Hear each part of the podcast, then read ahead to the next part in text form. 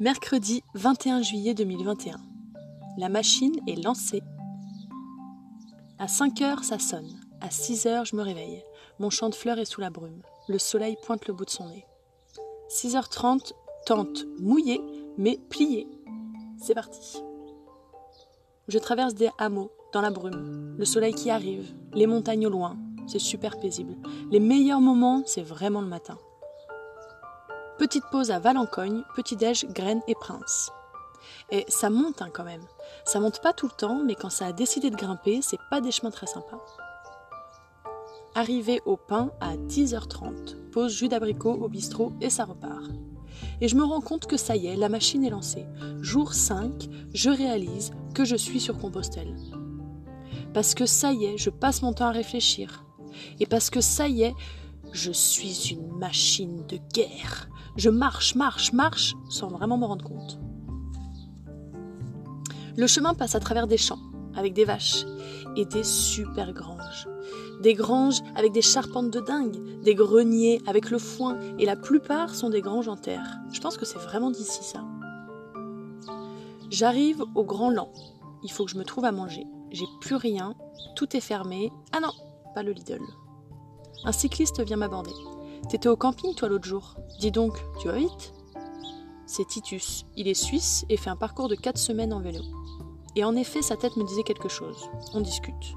Mais je peux pas rester plus. J'ai encore 1h15 de marche à faire. Je continue sur le chemin quand soudain, je vois des coquilles Saint-Jacques sur un grillage. Bon, normal. Je passe devant un portail et j'entends frapper. Je me retourne, c'est une dame qui frappe dans ses mains et me dit J'arrive.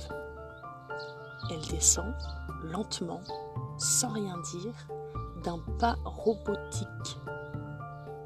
C'est vous qui avez accroché ces coquilles? Pas de réponse.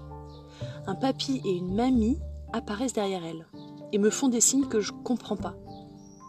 La dame est toujours en train de descendre. Ouais, elle, elle est un peu lente. Et les vieux me disent Partez, elle est folle. Donc je commence à partir. La dame arrive enfin sur la route et me dit Attends Et derrière, il y a les vieux qui me font des signes pour dire Elle est folle, va-t'en. Je sais pas s'il faut en rire ou s'en inquiéter. Bon, je pars et la dame robot me suit. Bon, je finis par la semer. Mais je me dis que j'aurais peut-être pas dû partir en fait. C'est étrange comme situation.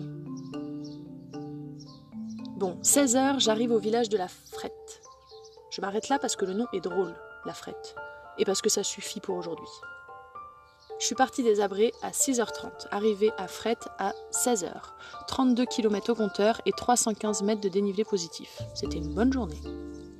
Je vais à l'église, le cimetière est à côté, je vais pouvoir me doucher.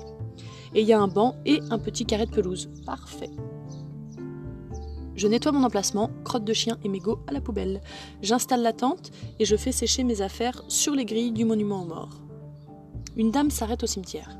Vous savez si euh, l'eau est potable? J'ai demandé à la mairie, mais ils savent pas. Ah, aucune idée. Mais je vous emmène chez le voisin du bas. Porte grande ouverte, mais ils sont pas là. Je me sers en eau et elle laisse un mot long comme le bras pour lui dire qu'on est passé. Oh, elle est gentille cette Régine. Deux pèlerins arrivent chez le voisin du bas. Ah, il fait gîte apparemment. C'est un couple qui fait quelques jours et ils ont pas l'air de vouloir sociabiliser. Bon bah je remonte à l'église pour finir de m'installer.